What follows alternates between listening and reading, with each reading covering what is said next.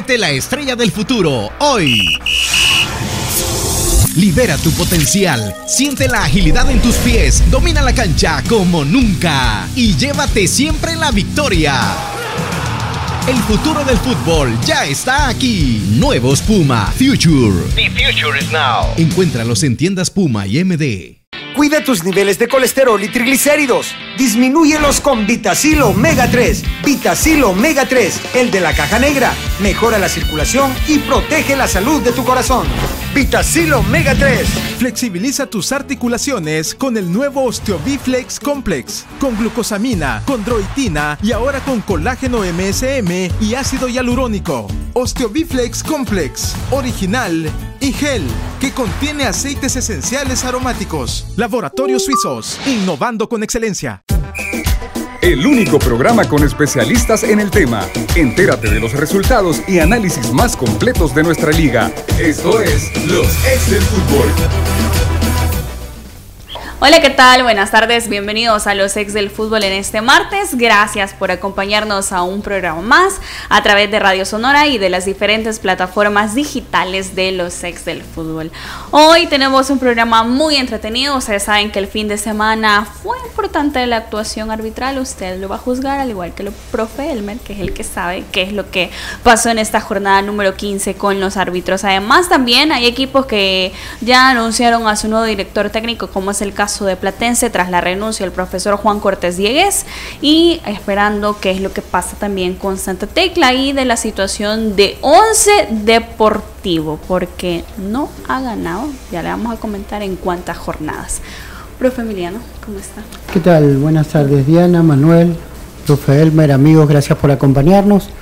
Y creo que sí, probablemente el profe Elmer se dé gusto con el resumen arbitral. Vimos algunas situaciones en las cuales eh, casi todos los jugadores reaccionan de una forma que creo que no es correcta y habría que, tratar de poner un alto a este tipo de actitudes. También nos, nos llegaron, tanto de esta fecha del anterior, unos videos en los que eh, bueno, vimos algunos jugadores con actitudes antideportivas incorrectas y, y, creemos que no abona al espectáculo de fútbol, sobre todo tienen que darse cuenta que, hay un montón de niños que aspiran a estar en ese lugar y entonces habría que tratar de, dar un mejor ejemplo, por favor. Qué bonita su camisa. Gracias. Es del San Salvador, para que... revivimos del San Salvador que se fue con el Titanic. Allá, debe estar. buena, buena época. ¿Qué tal? Buenas épocas. ¿Qué tal, Diana? Sí, programó el FIRPO, Manuel, para el fin de semana, el domingo. Parecería ser noticia, la verdad, parecería ser noticia que, que FIRPO logró programar. Eh, le hemos dado palos a eso, en realidad sí es un, inconveniente que se lleva todos los focos, que en realidad sí necesitábamos eh, pues analizar el tema porque es un precedente. Eh, ayer en conferencia de prensa el gerente de Firpo, Freddy Vega, cierra con una frase que creo que es la conclusión de esto, ¿no? Y él mencionaba eh, procuraremos en un futuro no cometer eh, este tipo de errores para no vernos afectados. Y creo que ese, eso es una declaración sensata, para serte sincero. A mí eso, yo me quedo con todo, con eso, más allá de los comunicados en donde querés eh, echar responsabilidad a otros y todo, pues creo que al final el ser rígido el, por parte de la comisión de licencias, pues deja este mensaje que lo importante acá es intentar no cometer ese tipo de errores, no programar en, estadios que no están avalados con sin, que, o que están sin licencia y pues me quedo con esa frase, en lo sucesivo vamos a intentar no cometer este tipo de errores. Profe Elmer, ¿cómo está? Hola, ¿cómo está Diana, Manuel, Emiliano, a todos los radioescuchas a través de Radio Sonora y las plataformas digitales y bueno, eh, hablar de arbitraje. Anteriormente decíamos antes de iniciar, estaba difícil el tema del análisis arbitral porque creo yo que en la primera vuelta, tomando en cuenta que este torneo ha sido el más competitivo después de la era post-COVID, porque bueno, el formato, los equipos se han reforzado bastante bien, pareciese que va un campeonato para largo y ahora sí, de inicio hasta el final, esperemos eh, eso, eh, el entorno de esa Copa Centroamericana, a pesar de que fue un muy mal resultado para eh, los equipos salvadoreños, digamos, han llevado a que, por ejemplo, equipos como Jocoro ya sea protagonista de buena forma. Un Jocoro que tiene una idea completamente diferente, un FAS que, a pesar de la situación administrativa, se termina reforzando. Águila que hoy en día eh, está en primer lugar, tiene, yo no sé si ya dos eh, jugadores por, por posición, yo creería que en algunas posiciones hasta tres ah, y cuatro. cuatro sí. Entonces, eh, un torneo muy competitivo y ahí podemos hablar de los otros nueve equipos de la primera división que han hecho muy buenos refuerzos, tienen muy buenas dinámicas eh, de juego, salvando las diferencias que creo yo que no es lo ideal, pero a pesar de eso, repito, comparado con los torneos anteriores, este es de los torneos más competitivos. Una primera vuelta en la que sí han habido errores arbitrales, pero pareciese que los equipos estaban enfocados en dedicarse a jugar y de repente inicia una segunda vuelta y empezamos a ver una cantidad de incidentes en todo sentido, en lo cual creo yo que aquí viene la importancia del papel de la autoridad de los árbitros, la cual pareciese que eh, estaban más por inercia que por una dinámica específica en ese sentido. Y vamos a iniciar precisamente con ese tema de las actuaciones arbitrales que nos dejaron la jornada 15. Ayer mencionábamos una situación que pasó en una jornada reprogramada donde el Limeño recibía el cuadro de once deportivo. Ya hablamos también de esa acción, pero es importante también hablar de lo que pasaron en los diferentes partidos. Eh, profe Elmer, creo que todos, el profe Emiliano era enfático en decir actitudes antideportivas. Las hemos vivido con jugadores de once deportivo y de Municipal Limeño en esta ocasión. En donde se ven claramente este tipo de acciones, me imagino, profe Elmer, que tienen que ir reflejadas también en el acta arbitral. hay videos, no creo que no puedan ir reflejadas también en el mismo, además también de otras acciones que eh, incluyen ya sea tarjeta roja, otras donde no hay, jugadas que, eh, por ejemplo, el gol del limeño que estaba supuestamente fuera de lugar y que sí era gol, pero ¿qué le deja a usted antes de ir con el profe? Eh, bueno, la primera, si a mí me, no, me gusta esta cuestión de, las actitudes, ¿no? sobre todo eh, que hoy cualquier aficionado puede reportar estas situaciones ¿no? con, un eh, dispositivo móvil. Entonces, el jugador, uno no le pide que, tenga menos intensidad dentro de la cancha, pero sí estas cosas como decimos, no, no abonan al espectáculo, crean un espectáculo que no es el mejor. Después los ejemplos que dan, sobre todo a los niños, que nosotros es algo que siempre nos, nos ha gustado y tratamos de fomentar, que la familia vaya a los estadios. Y creo que, la otra situación es también... Eh, eh, hay varios jugadores que no sé qué les sucede, que, que, de repente parecería que cualquier fallo que dice el árbitro explotan. Obviamente lo de Elvin Alvarado, él tiene razón, porque después revisando el, el video, él aparentemente está bien habilitado, ¿no? pero porque te lo anulan, parecía que si hubiese tenido un mazo, le iba a dar un mazazo en la cabeza al árbitro. Y él es alguien que ya ha tenido problemas reincidente por, por este tipo de situaciones. Entonces, tendría que tranquilizarse, él es un jugador muy joven, con una proyección interesante lo han llamado los últimos microciclos de selección nacional, eh, ha tenido participación en partidos oficiales. Entonces, eh, hablo de Elvin porque es el más puntual, pero después los videos que andan circulando eh, no, me gusta. así como fui de enfático una vez con, Enzo, creo que es, un chico de Firpo, que hace un gol muy interesante de cabeza después de haber hecho un buen partido, que es el lateral izquierdo, un, flaco alto. ah, eh, el número 6. Sí. Eh, es, viene de, Estados Unidos. Él le hace un gol a. Central zurdo que ha estado jugando. a mí me parece un chico muy interesante, con un muy buen biotipo. Él le hace un gol a Platense y se lo grita a la gente, y no se lo gritó una vez, se lo gritó dos. Entonces me parece que esas actitudes no son igual que que me molestó muchísimo lo que hizo Salazar con la gente de Dragón, porque no tiene nada que ver una cosa con la otra. Eh, entonces creo que en ese aspecto tendríamos que, bajarle dos rayitas. Por favor, eh, que se dedique, el jugador, lo que decimos siempre, ¿no? que se dedique a jugar. Entendemos que hay situaciones que a veces ellos no pueden manejar, uno no les puede pedir que sientan de una forma diferente, pero sí el, respeto. Número 3, Nelson Rodríguez. Exacto, Nelson Rodríguez, es recíproco.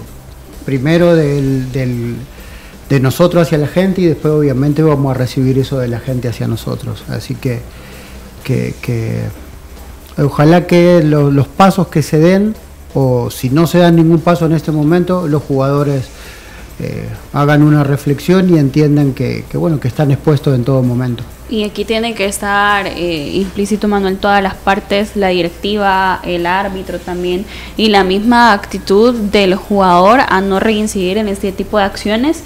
Vemos jugadores del limeño involucrados dos veces en este tipo de acciones. Primero frente a Once Deportivo, eh, en donde le pegan a Delgadillo, porque sí le pegan a Delgadillo, tanto Javi Bolaños como también eh, Jorge, Najarro del cuadro de Once Deportivo. Y ahora nuevamente se repite en esta acción, pero ahora Delgadillo, el que ve esa acción sobre los jugadores de Fuerte San Francisco fueron expulsados del Gadillo y también Jefferson Valladares en ese partido frente a Fuerte San Francisco y también Aparicio para el cuadro eh, del Fuerte. Pero ahí es donde yo siempre involucro lo que dice el profe Elmer, la reincidencia que tienen este tipo de acciones.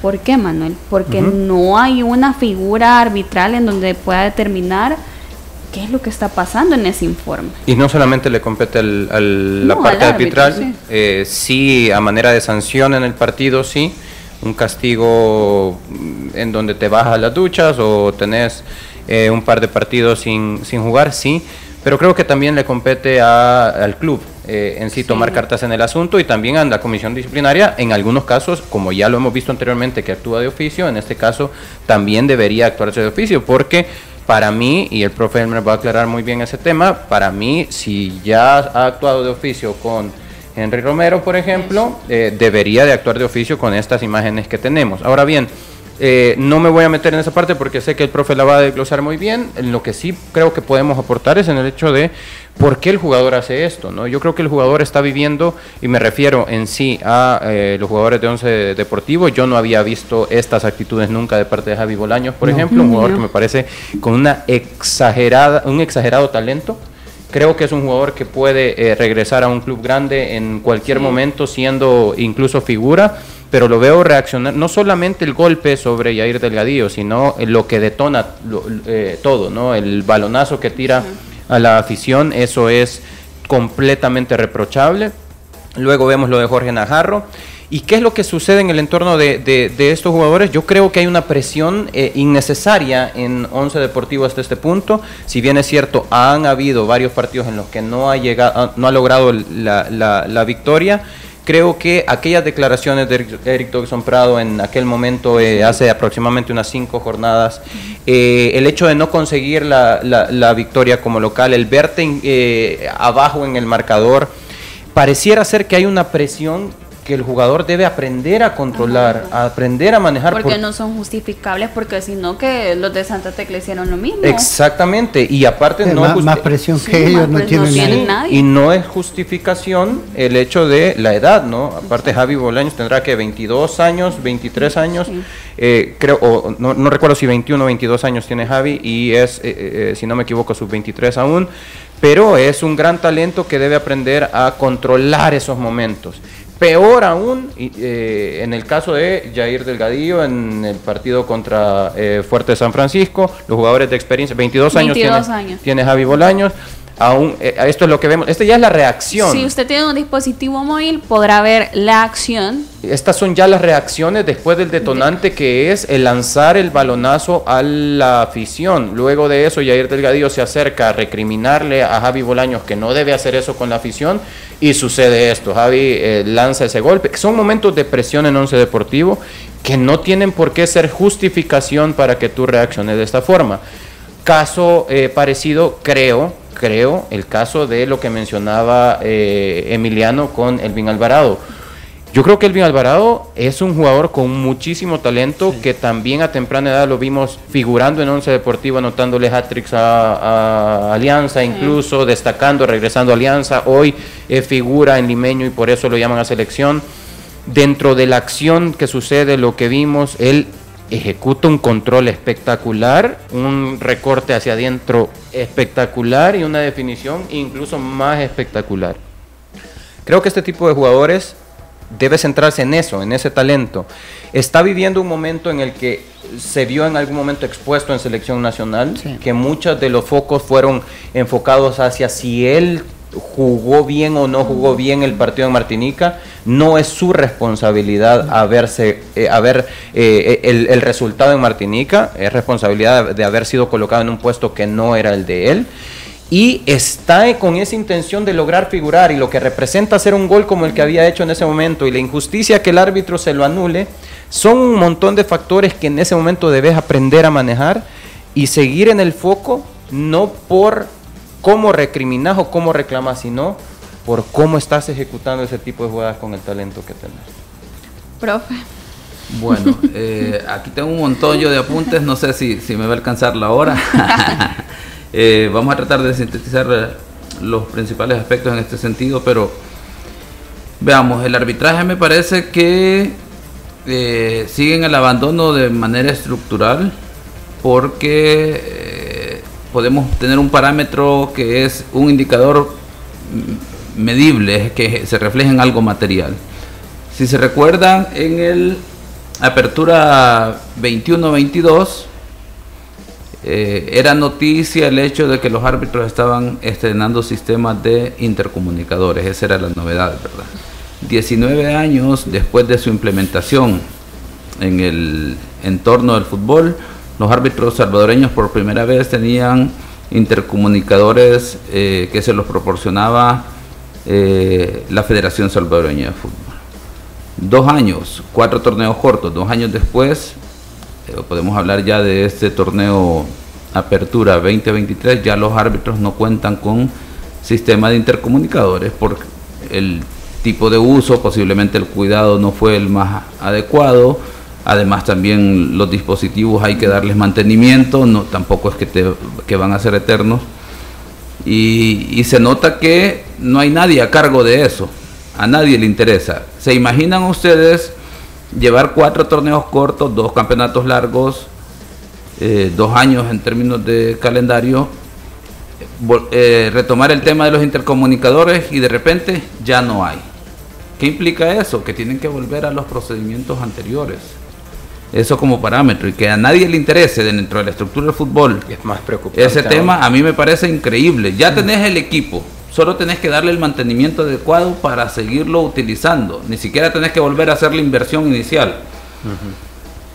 Y si no, pues hay diferentes estrategias que se podrían utilizar. ¿verdad? Pero perdón, profe, ¿cuál puede ser un argumento válido para no utilizarlo? ¿Cuál es un argumento que pueda ser válido para no usarlo si es es que hay que ir para adelante y en este caso es totalmente pasos para atrás y ya tenemos los recursos. ¿Por qué, ¿Por qué no usarlo? Porque, o sea, entenderé yo que ya no están en funcionamiento ya por el hecho de que posiblemente ya las baterías no están funcionando por bien. baterías. Posiblemente ya algunos estén fallando las piezas porque tenés que desarmarlo cada vez y limpiarlo y todo lo demás. Por mantenimiento, digamos. Ajá, exacto. Entonces, a nadie le interesa darle ese mantenimiento, definitivamente. Ni a los mismos árbitros, que no deberían de ser los responsables. Ya a estas alturas en el fútbol, que los árbitros estén eh, teniendo que hacer ellos el ¿A quién le correspondería? le correspondería a la Comisión de Árbitros, Departamento de Arbitraje, Ok. solicitar Es que- a la Federación el presupuesto para este año, el mantenimiento. Lo corrijo, demás. profe, lo corrijo. No es que a nadie le interese. Nos interesa a todos menos a los responsables. Exacto, eh, hay responsables verdaderamente de eso, eh, de- el interés es de todos, de todos los que queremos ver que el fútbol mejore. ¿Y por qué pongo este en contexto el tema de los intercomunicadores? Posiblemente algunos árbitros tengan esa habilidad de decir, no, me siento más cómodo sin intercomunicadores, incluso para manejar el partido y posiblemente su desempeño sea bueno. Pero hay que estamos adaptarse. hablando de uno o dos árbitros posiblemente. Sí. Pero es que la norma y el entorno del fútbol te lleva a otras tendencias, a que ya establezcas procedimientos, porque luego si aspiras a ser internacional, tenés que saber que ya Es que- vas a utilizar intercom- intercomunicadores, es- vas a utilizar VAR, Cabal. Te facilita tu trabajo, definitivamente. O te adaptás o te morís, ¿no? Exacto, entonces... Ese es el, ese es el principal eh, detonante o la principal preocupación. Como dice Manuel, la, la idea, 19 años después no importa, pero diste un paso hacia adelante. ¿Por qué retroceder ahora?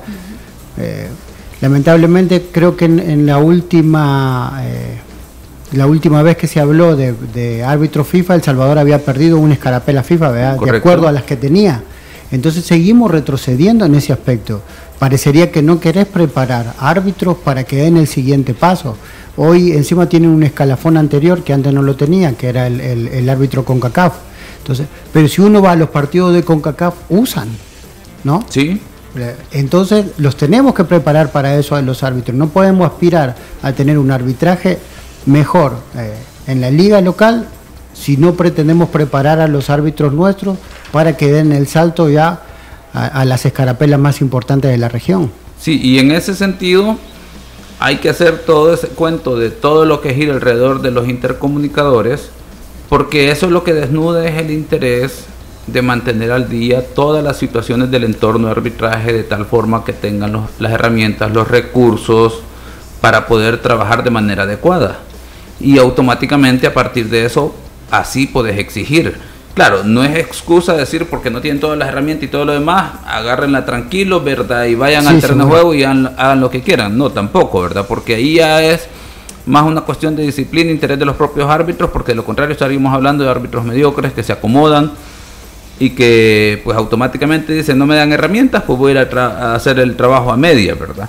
Pero sí de la estructura como tal, que no hay una respuesta en relación a la resolución de los problemas, ojalá que el, Departamento de Comunicación de la, de la Federación que monitorea los programas deportivos, que les pasen ahí la notita, ¿verdad? Y que digan, miren, es verdad que ya no hay intercomunicadores, ¿qué ha pasado? Hay que darles mantenimiento, bueno, retomémoslo y por lo menos ya en la etapa de cuartos de final de semifinales del torneo, en la final podamos ver ya a los árbitros con intercomunicadores. Porque eso va a ser muy importante, que quieren darle respaldo. Luego podemos hablar de otras situaciones, el tema que hemos insistido desde que estamos aquí en el programa, los comisarios de partido. Son personas que le ayudan al control, la autoridad, seguridad de los escenarios deportivos y como consecuencia permiten que los árbitros se puedan enfocar en el partido, en la parte deportiva, como se hace a nivel de CONCACAF, como se hace a nivel de FIFA. Aquí, a pesar después del 20 de mayo, no se ha tomado esa medida, le sale muy caro supuestamente. Y aquí vea que debe de ser un acuerdo entre Primera División y Federación, porque como pudimos ver, sí, obviamente le interesa la Primera División porque son los que están, digamos, promoviendo a sus patrocinadores y todo lo demás, pero también a la Federación por temas de selección, por temas de competitividad. Eh, luego, el, ya ni hablar de un asesor de árbitros, que es el que debería de evaluar el rendimiento, pasar el informe y a partir de esos indicadores poder establecer los puntos de mejora de los árbitros. Esas situaciones no están. Como resultado, ¿qué podemos tener? Bueno, lo que hemos tenido en las últimas dos semanas, que han sido situaciones como las que ya describieron en el Municipal Limeño 11 Deportivo, que hay un incidente y pasa desapercibido hasta que se hace viral en redes sociales a partir de ese momento, cuando debería de ser lo contrario. Si se le escapa, por último, que me parece increíble que se le haya escapado la cuarteta arbitral, posiblemente a uno o dos, pero a los cuatro, que no hayan podido observar el incidente del eh, puñetazo en el abdomen del jugador del limeño, el rodillazo en la pierna, eh, el lanzamiento del balón a, a los aficionados, que eso es lo que genera la otra situación, que haya pasado desapercibido por los cuatro árbitros me parece sorprendente, pero aquí es donde la figura del asesor y comisario del partido también pueden incluir su informe y es vinculante porque pasa a la comisión disciplinaria para que se tomen medidas. Así debería de ser. Por último, ojalá que ya lo dijo Manuel, sea la comisión disciplinaria a través de los videos, como lo hicieron en el caso de Henry Romero, que también tomen medidas de tal forma que los jugadores digan, bueno, hay que tener cuidado porque ahora hay un aficionado que puede estar filmando el momento, se hace público en redes sociales y la comisión disciplinaria puede actuar para tratar de corregir de una forma el comportamiento de los aficionados, ¿verdad? A través de la estructura del fútbol. Hay una, hay una institución, un mecanismo que se puede hacer a través de la comisión disciplinaria actuando de oficio. Luego, también la responsabilidad de la Junta Directiva de parte del limeño, que creo yo que, así como decíamos en su momento en la Alianza Águila, o en el Águila Alianza, que fue en la Delicia, que la Junta Directiva del equipo contrario pueda interponer un recurso para que se actúe de parte, de tal forma que haya una sanción para los jugadores. Luego la responsabilidad de los entrenadores, definitivamente, ¿verdad? Los entrenadores tienen un papel importante en la disciplina de, de los jugadores, el mismo jugador también saber que es fútbol profesional, ya no de marrullería, de repente alguien dirá, bueno, voy a tratar de hacer la picardía, pero yo la diría tal vez en aquellas situaciones en el área, aquellas situaciones que son un poquito, entre comillas, deportivas, y ahí que sea el árbitro el que esté atento a tomar una buena decisión. Pero ya esto sale de lo deportivo definitivamente, y luego a los que les compete principalmente en el partido, digamos en acción de juego, a los árbitros definitivamente. Ellos deberían de estar más atentos, parece que andan un poco desconcentrados si no veámoslo el fin de semana, en el Santa Tecla Alianza, dos situaciones a Santa Tecla que pudieron haber sido penales y posiblemente estaríamos hablando de una situación completamente diferente porque el 2 a 0 de Alianza viene ya en los últimos 10 minutos. Eso implicaría que en algún momento eh, Santa Tecla se pudo ver puesto en, en un empate, en un hipotético empate frente a Alianza y estamos hablando que estaríamos hablando de otra historia, porque la serie hubiera quedado 2 a 2 en la ida y un 1-1 posiblemente en la, vuelta. en la vuelta con un escenario completamente diferente en relación a la afectación que termina siendo para el entrenador. Pero es análisis aparte, pero al final tiene, tiene cola. 11 Deportivo Águila se termina dando una expulsión eh, en una falta que no termina siendo ni falta. Hay una segunda amonestación y roja el árbitro se puede equivocar y es error del árbitro, pero me, sorprende que está en una posición en la que el cuarto árbitro y el asistente uno pueden auxiliarle y decir no hay falta, o por lo menos el jugador que está amonestando no ha realizado una acción para falta, mucho menos para amonestación. Y luego posteriormente hay una situación de tarjeta roja para el jugador del equipo que ha recibido una tarjeta roja de, de manera incorrecta y ahí no se actúa en una agresión, un codazo sobre jugador de, Águila. De igual forma, nadie del equipo arbitral reacciona. De repente aquí vinculo con lo que había desarrollado en la primera parte. Bueno, de repente estás esperando querer comunicarte, ¿verdad? Ya se te olvidó que si no tienes intercomunicador, para eso puedes hacer el procedimiento de antes de levantar la bandera y decir, vení, te voy a comunicar tal información. Fuerte San Francisco Limeño, ¿verdad? Que eh, de hecho hay una situación de el primer penal o el penal que le sancionan a, a, Fuerte. en San Francisco es una situación fuera del área. El asistente 2, que era el responsable, no le termina indicando al árbitro que la situación es fuera del área. Hay un fuera de lugar eh, eh, que se termina sancionando de un pase de alrededor de 30, 40 metros. 30, 40 metros que no hay por dónde poder equivocarse, solo que el árbitro asistente esté desconcentrado, que efectivamente qué es lo que sucede. Y luego el incidente de la trifulca entre jugadores, ¿verdad? Que terminan eh, expulsados, amonestados, cuando los árbitros pudieron haber intervenido de manera inmediata para evitar que esto creciera, ¿verdad? Entonces son situaciones que generan un escenario que uno dice, ¿qué está pasando en términos del el manejo de la autoridad de los árbitros? Hay que tener mucha atención porque pareciese que eh, no están haciendo las tareas eh, en serio, parece que se relajaron en el sentido de que los jugadores estaban mostrando buen comportamiento, pero tienen que tomar en cuenta que segunda vuelta los equipos vuelven a enfrentarse, ya tienen un parámetro de medición, los partidos se vuelven más competitivos. Por más que alguien critique que nuestro fútbol en términos de competiciones internacionales no hemos estado dando la talla, pero eso no te quita la competitividad en cada uno de los partidos de que vos no querés perder y que si no vas a generar bronca, ¿verdad? O vas a buscar mecanismos de tal forma de sacar ventaja. Entonces los árbitros para eso deben de hacer una buena evaluación del partido, una buena planificación y luego actuar con autoridad que definitivamente no lo están haciendo en este momento. Después de ese análisis de todo, de todo lo que ha pasado en esta segunda vuelta y también de la jornada número 15, vamos a hacer una pausa y ya regresamos. Los ex del fútbol. Regresamos. Vuélvete la estrella del futuro hoy. Libera tu potencial, siente la agilidad en tus pies, domina la cancha como nunca y llévate siempre la victoria. El futuro del fútbol ya está aquí. Nuevos Puma Future. The future is now. Encuéntralos en tiendas Puma y MD. ¿Te sientes estresado, con poca paciencia y te cuesta dormir? ¡Tranquilo! Toma Nervitran. Disminuye el estrés, la ansiedad y el insomnio. Con Nervitran recuperas tu lado bueno para tu tranquilidad y el bienestar de tu familia.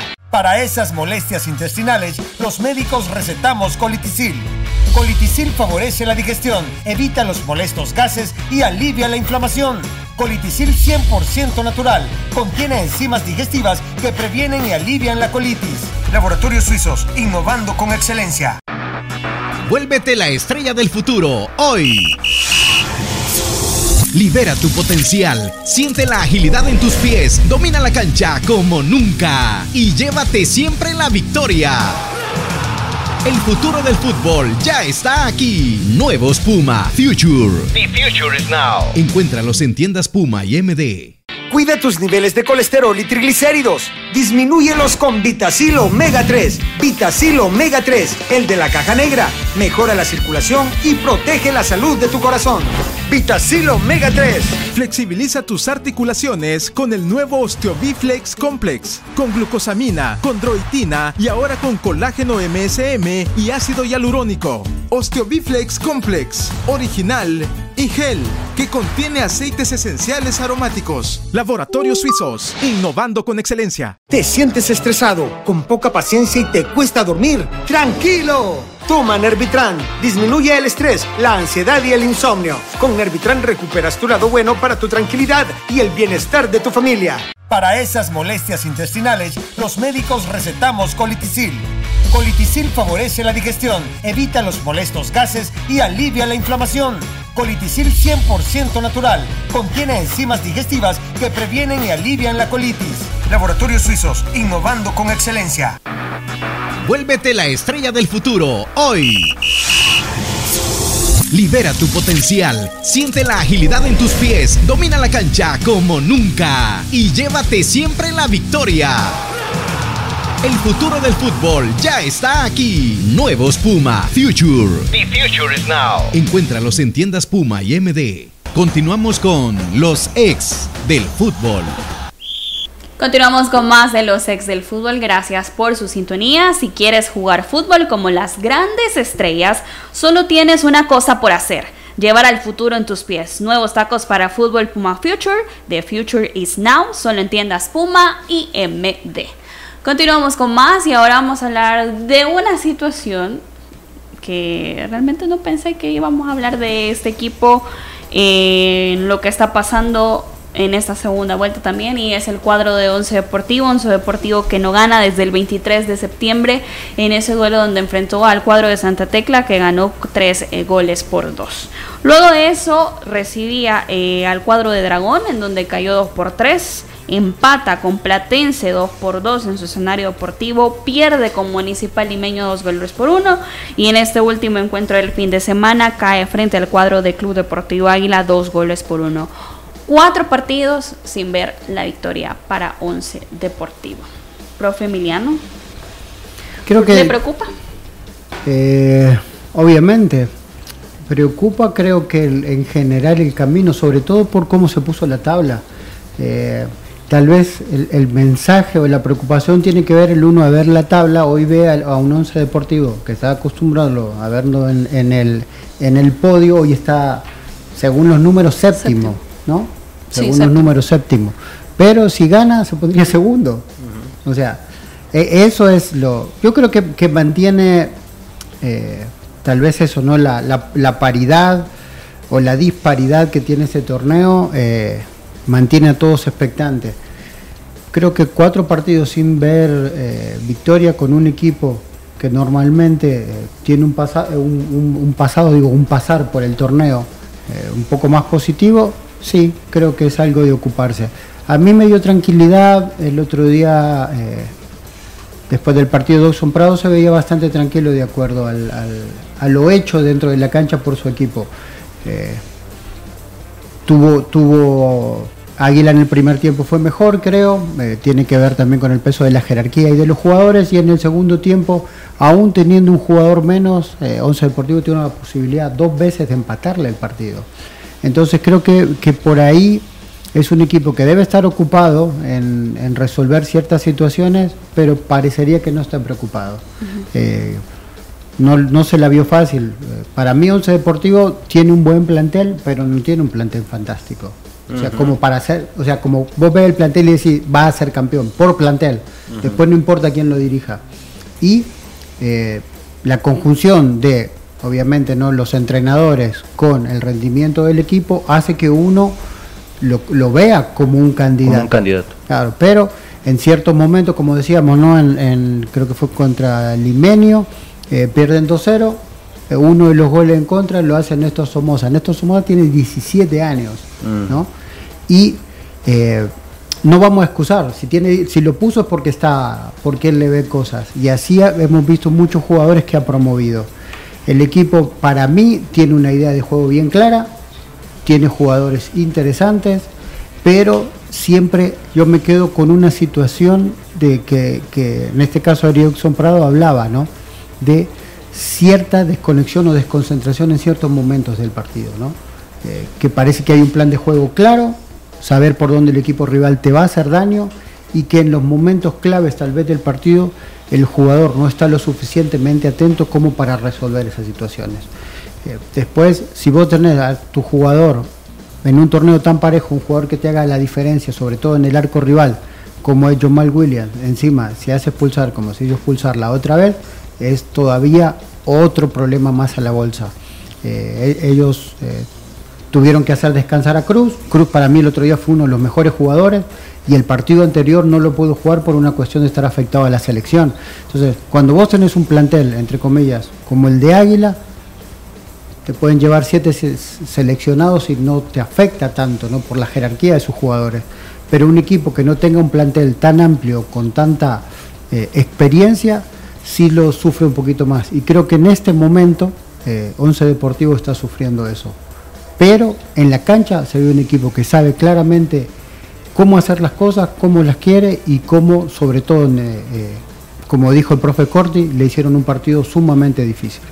Fue difícil el partido, pero me preocupa también lo que menciona el profe Emiliano con ese, yo lo veo así, el proceso de adaptación a la variabilidad de juego que puede presentar el profe Eric Dawson Prado en cada una de las situaciones que presenta el mismo juego. Yo siempre lo he mencionado, cómo él va modificando conforme transcurre el partido, sus líneas, las posiciones de cada uno de sus jugadores también él las puede cambiar.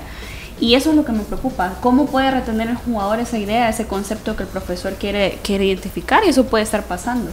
Y preocupa más porque es un inicio de segunda vuelta, tiene los jugadores para poder hacerlo, pero si no hay un buen conjunto o un proceso de, esa idea de juego, va a ser muy difícil que funcione. Sí, eh, creo que Once Deportivo y el profesor Eric Dolson Prado siempre tienen definido un esquema base eh, con el cual se inicia. Por ejemplo, el fin de semana arrancó con un 4-4-2 con dos centros delanteros con el Torito y con eh, Camilo como nueves, fijando los centrales, pero eso no quería decir que mantenía esa posición. El Torito se, tiraba un poco a hacer el 3 contra 3 en media cancha, más que todo contra eh, Barahona, jugando el duelo contra Barahona. Eh, y que modifica su esquema en base a lo que demanda el partido. El vas leyendo el partido y en base a eso pues va modificando su esquema. Ahora bien, sí estoy completamente de acuerdo con lo que decía Emiliano, no es un equipo que tiene eh, un plantel sobresaliente, no, lo, no es un equipo que tiene un plantel sobresaliente, sí tiene ciertos jugadores que son sobresalientes, pero lo que tiene más sobresaliente es lo que tú estás diciendo, su funcionamiento. Ah, lo mejor que tiene Once Deportivo es su funcionamiento. Y cuando en funcionamiento estás haciendo bien las cosas, y para muestra un botón Santa Tecla, por ejemplo, cuando en funcionamiento estás haciendo bien las cosas, pero al contrastarlo con los resultados, que son cosas distintas, que el funcionamiento te lleva a resultados o te acerca a resultados, sí es cierto, pero no te lo garantiza porque esto es fútbol. Cuando eso sucede, parecería que estás cayendo en una situación de crisis. Y la situación de crisis es única, eh, crisis entre comillas. Eh, es únicamente reflejada por los últimos cuatro resultados del equipo. Resultados, no funcionamiento. Estos cuatro resultados han hecho que exista en algún momento una situación, como menciono, entre comillas de crisis, pero no debe verlo como tal, Once Deportivo. ¿Por qué se ve como crisis? Porque cuando ves para atrás decís, si estos cuatro partidos se hubieran sumado eh, tantos puntos, por ejemplo, estaríamos fácilmente peleando por el liderato con Águila. Estaría, y, lo que te hace sentir, o lo que te hace ver el vaso medio vacío, es el hecho de dónde podrías estar si estos cuatro partidos no los hubieras jugado. eh, o si en estos cuatro partidos tú hubieras puntuado.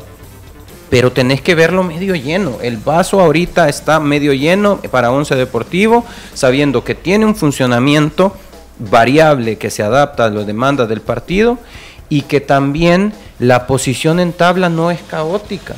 La posición en tabla, como comenzaba diciendo eh, Emiliano, eh, es una posición en la que si bien es cierto estás en séptimo lugar con 14 partidos jugados, si sumas ese, ese quinceavo partido, que, que tenés un partido menos, eh, ya, ya con eso estás en segundo lugar. Y más aún eh, sabiendo que sos un equipo que tiene ese, ese funcionamiento destacado en el torneo. Es un equipo con un funcionamiento destacado. Resumo esto con, es un equipo que tiene un excelente funcionamiento y que no es una situación caótica, no es crisis, es simplemente un funcionamiento que no se ha visto reflejado en resultados. Y se debe ocupar eh, Once Deportivo, hay que recordar que también tiene un partido pendiente eh, frente a Fuerte San Francisco, eh, visitará el fin de semana Isidro Metapan, recibe a Jocoro, también visita a Alianza, son algunos de los partidos que tiene todavía el cuadro de Once Deportivo. Profe Vamos a ver, creo que tiene que mejorar en términos de resultado por las últimas cuatro fechas, tres derrotas y un empate. Ahora, es interesante el análisis porque si, si hacemos la relación de si Once Deportivo ha mejorado y nos vamos al partido de Once Deportivos en la ida frente al Club Deportivo Águila, si recordamos, Once Deportivo llegó a defenderse, a tratar de esperar eh, los espacios que le pudiese generar Águila, para ver si sacaba el resultado. Sin embargo, al final, pues Águila terminó sacando el resultado. A Once Deportivo no se le vio mayor idea de juego por tratar de defenderse y luego no pudo reaccionar. Qué, qué, qué, buen dato ese. Ahora, vemos a este Once Deportivo frente a Águila. Yo podría decir, esa expulsión al minuto 70 me parece que es, que no debió haberse dado de un defensor que estaba haciendo muy buen trabajo termina condicionado el, partido que, de tal forma que posiblemente estaríamos hablando de otro resultado entre 11 deportivos. Tanto, tanto condiciona, eh, tanto, no sé si el resultado, pero el desarrollo del juego, que hacía creo que cinco minutos había refrescado el ataque Eric Dawson Prado. Y por la emergencia de que le faltaba un jugador en defensa, tuvo que sacar al, al, mismo jugador que había entrado en sustitución, que en ese momento eh, parecía que no había entrado en juego, porque las dos o tres intervenciones que tuvo no la hizo de la mejor manera y decidió, decidió volver a sacarlo. Pero sí es, un dato muy bueno ese. Entonces, a partir del 11 deportivo de la primera vuelta que, que enfrentaba al que se ha mantenido líder en la tabla de posiciones, que es Club Deportivo Águila, y por lo tanto debería ser un muy buen parámetro de medición, creo yo que ha mejorado bastante pero obviamente también se debe de analizar a la luz de los últimos cuatro resultados y sin duda eh, no le han acompañado, ahí habrá que revisar de parte del cuerpo técnico si es término de funcionamiento, posiblemente un poco de fortuna en esos partidos, que, cuáles son los ajustes que tiene que realizar, sin embargo, es de agregar que parece que el colchón de puntos, de resultados que hizo durante la primera vuelta, le permiten incluso obtener tres, derrotas y un empate en los últimos cuatro partidos y mantenerse, digamos, en la tabla de posición eh, y clasificación, de tal forma que, como decían, con un partido menos, si logra un empate o un gane puede estar en las primeras posiciones. Entonces, y luego, pues bueno, hay jornada el fin de semana enfrenta o visita Metapan y eso también podría ser otro parámetro de tal forma de ver el equipo y eh, si ha crecido o no, a mí me parece que sí, definitivamente, y todavía tiene margen de crecimiento en ese sentido. Vamos a hacer nuevamente una pausa, a regresar vamos a hablar de Platense, que ha anunciado su nuevo director técnico, lo que mencionamos, la situación también de Santa Tecla, y hoy hay fútbol internacional. Ya venimos. Los ex del fútbol. Regresamos. Vuélvete la estrella del futuro hoy. Libera tu potencial, siente la agilidad en tus pies, domina la cancha como nunca y llévate siempre la victoria.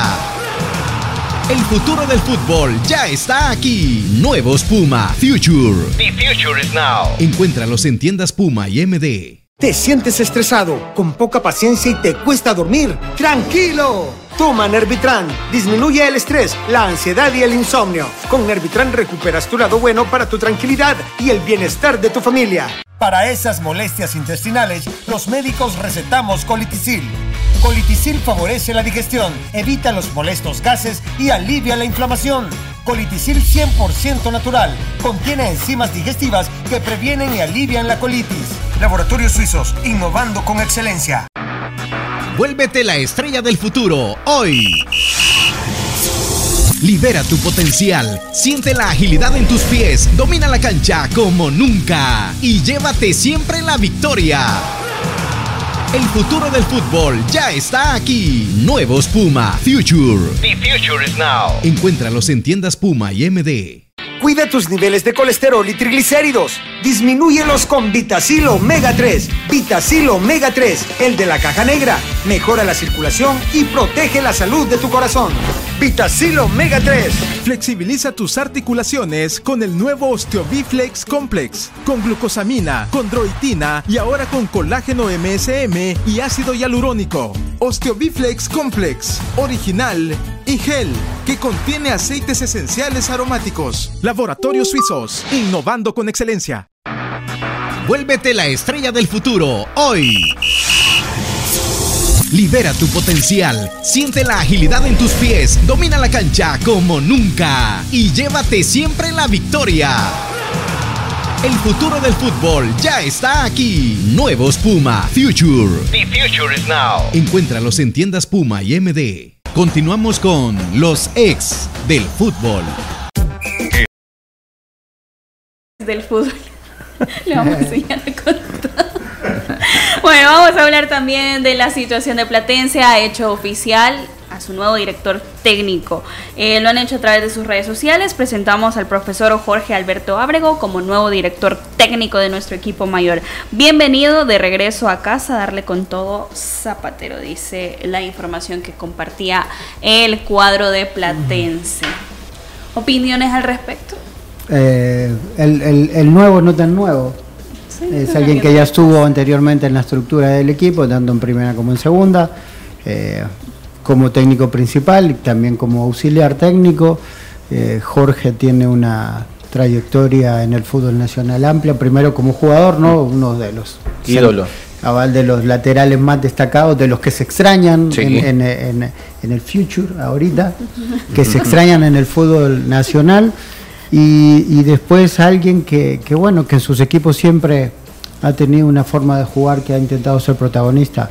La gente de Platense por eso eh, recurre a él, porque eh, de lo mejor que han mostrado, sobre todo en segunda división, o, o lo que se armó y se hizo fuerte este proyecto, que hoy lo tiene en la primera otra vez después de 50 años, eh, una pieza muy importante fue Jorge. Así que, bueno, ojalá que, que los jugadores puedan encontrar en el, en el nuevo técnico tal vez eh, la motivación o la tranquilidad que eh, con la que con la que no terminaron jugando ¿no? Eh, ocho goles que te hagan ocho goles en los últimos dos partidos quiere ver que un equipo que estaba realmente no sé si de la parte táctica pero sí desequilibrado en, en- el interior así que le deseamos lo mejor creemos que- primero creemos que remover un entrenador no es el, eh, la mejor decisión pero si vas a buscar un reemplazante tiene que ser alguien que inmediatamente conozca muy rápido el entorno, que, que el cuerpo técnico esté en sintonía con, con la junta directiva de lo que buscan como proyecto para el equipo y en ese aspecto el profesor Jorge Abreu reúne todas estas, estas situaciones. Manuel. Pues eh, estoy completamente de acuerdo. Es una Ah, excelente pensé que iba a eh, decisión. Completamente. en- No, no, no, cómo no. Estoy totalmente de acuerdo. Es un, si algo busca actualmente eh, Platense es un entrenador que se sienta familiarizado con el entorno. Eso es lo principal. Es un entrenador que también, si algo puede generar internamente, es la ilusión de un recuerdo bonito que tiene el club.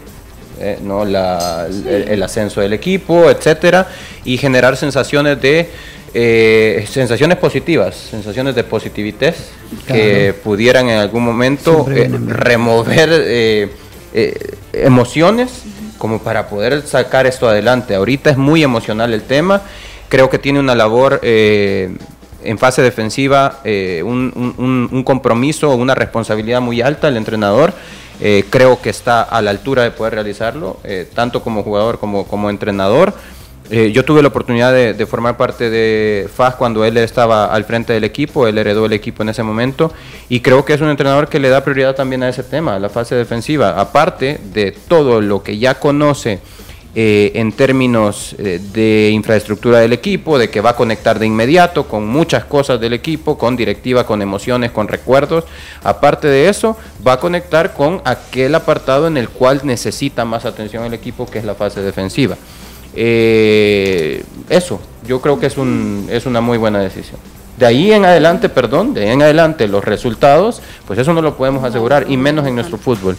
Pero de que es una decisión inmediatamente, que, que va a tener un efecto inmediato, lo, lo, va a tener.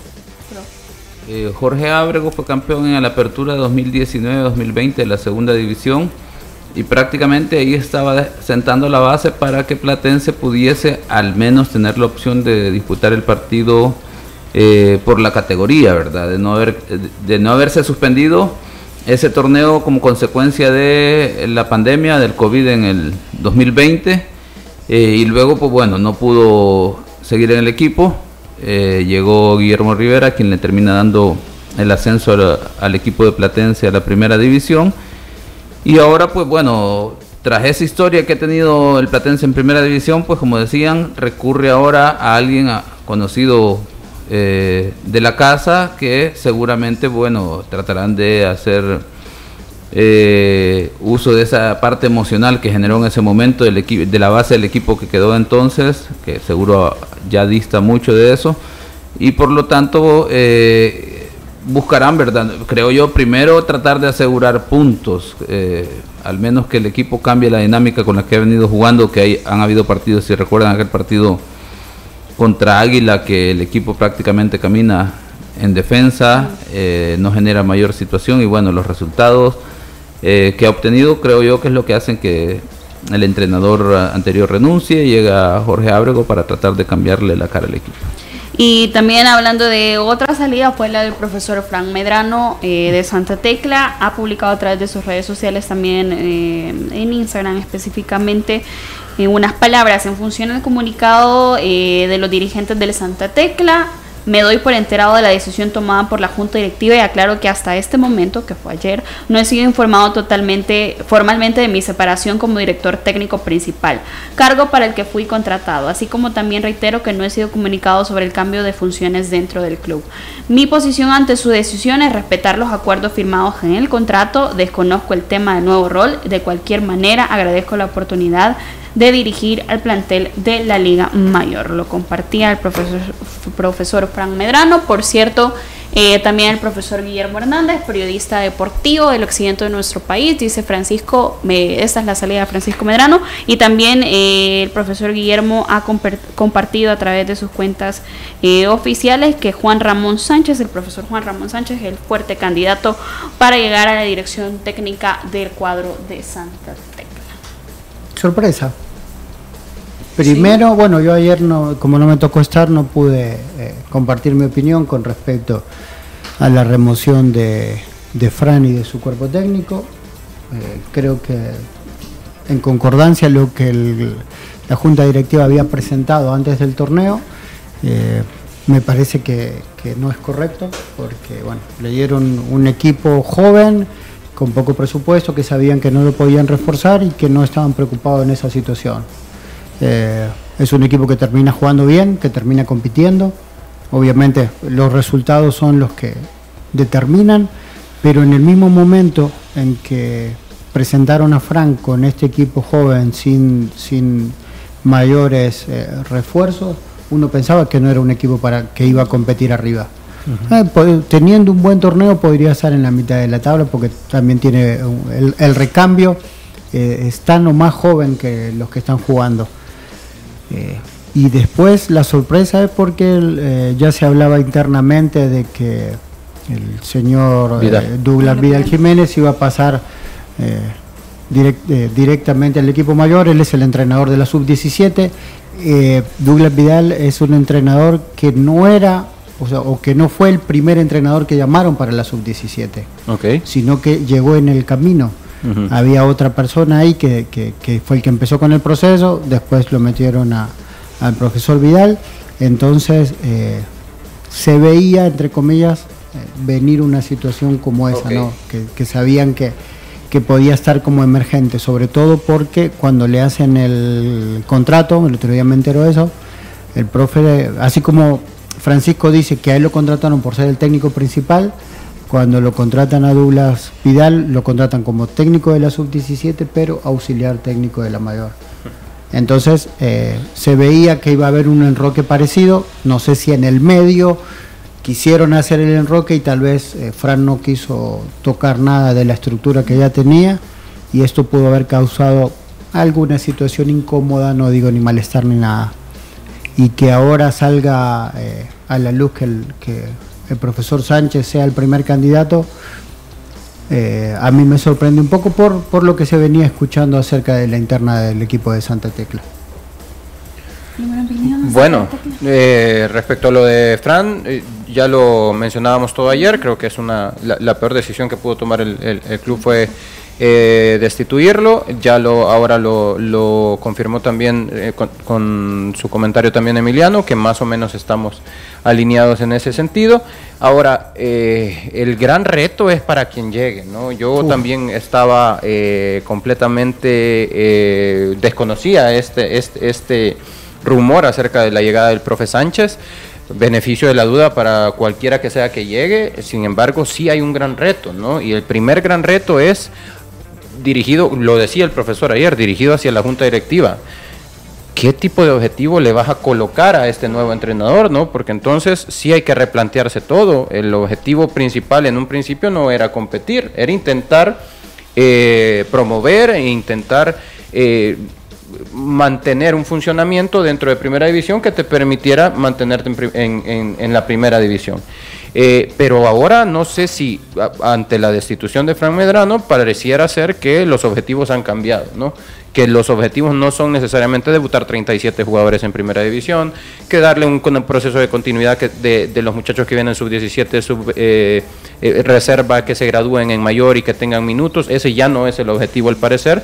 Todo está ligado a resultados y debería de existir una comunicación en la cual eh, se le solicitara al entrenador o al nuevo que coloquen en ese puesto, eh, se le dijera, ok, los objetivos ahora son tales, tales y tales.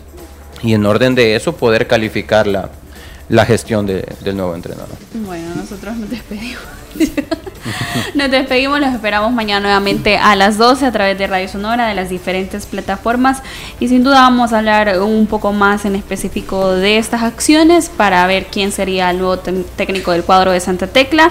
Y también vamos a hablar de la previa de FAS y Alianza el día de mañana. Gracias por acompañarnos, que tengan una feliz tarde. Esto fue Los Ex del Fútbol, el programa con el mejor análisis del fútbol nacional. Síguenos en nuestras redes sociales como Los Ex del Fútbol.